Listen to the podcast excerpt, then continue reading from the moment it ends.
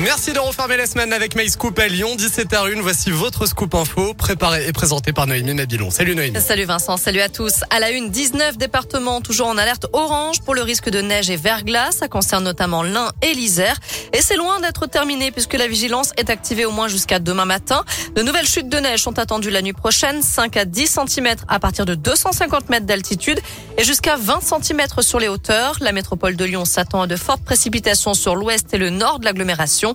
20 agents seront donc mobilisés cette nuit pour les opérations de salage. Prudence sur les routes et patience dans les gares puisque ça pourrait entraîner des retards de train. À retenir aussi ce vaste coup de filet des douaniers dans l'Est lyonnais. Ils ont mis la main sur plus de 2 tonnes et demie de cigarettes de contrefaçon, 100 000 euros en espèces, 150 000 euros en billets de loterie gagnants achetés par les criminels pour blanchir les profits. 13 sites ont été perquisitionnés selon le progrès, locaux industriels et domiciles privés. Et au total, 11 personnes ont été interpellées. C'est parti pour Quai du Polar, le festival international dédié au genre policier, littérature, cinéma, rencontres et dédicaces avec les auteurs et la grande enquête dans les rues de Lyon. C'est jusqu'à dimanche. Ça ne vous aura pas échappé en ce 1er avril. Les poissons d'avril ont envahi l'actu, notamment dans la région. Le maire du 4e arrondissement de Lyon, par exemple, a pris l'excuse des flocons. Aujourd'hui, il a décidé de procéder au salage des rues, mais en bon écologiste. C'est avec du sel bio de Guérande.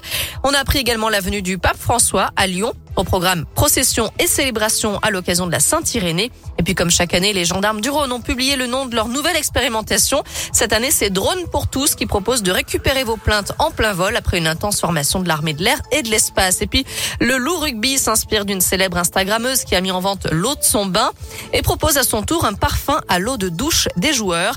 Une édition limitée vendue à 1500 euros le flacon. Bonjour le PSG. L'OL féminin a battu la Juventus Turin 3 buts à 1 hier soir à l'OL Stadium avec des buts d'Egerberg, Mallard et Macario. Les Fenotes ont donc réussi à remonter leur défaite 2 buts à 1 du match aller et se sont qualifiés pour les demi-finales de la Ligue des Champions.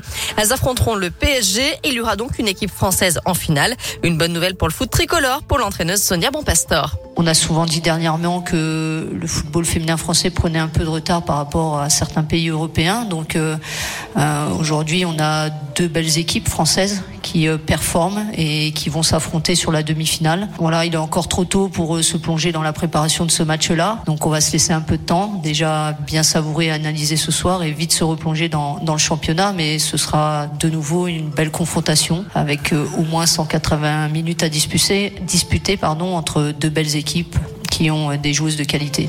L'autre demi-finale opposera le FC Barcelone à Wolfsburg et en championnat, les Fenotes joueront à Guingamp dimanche à midi 45.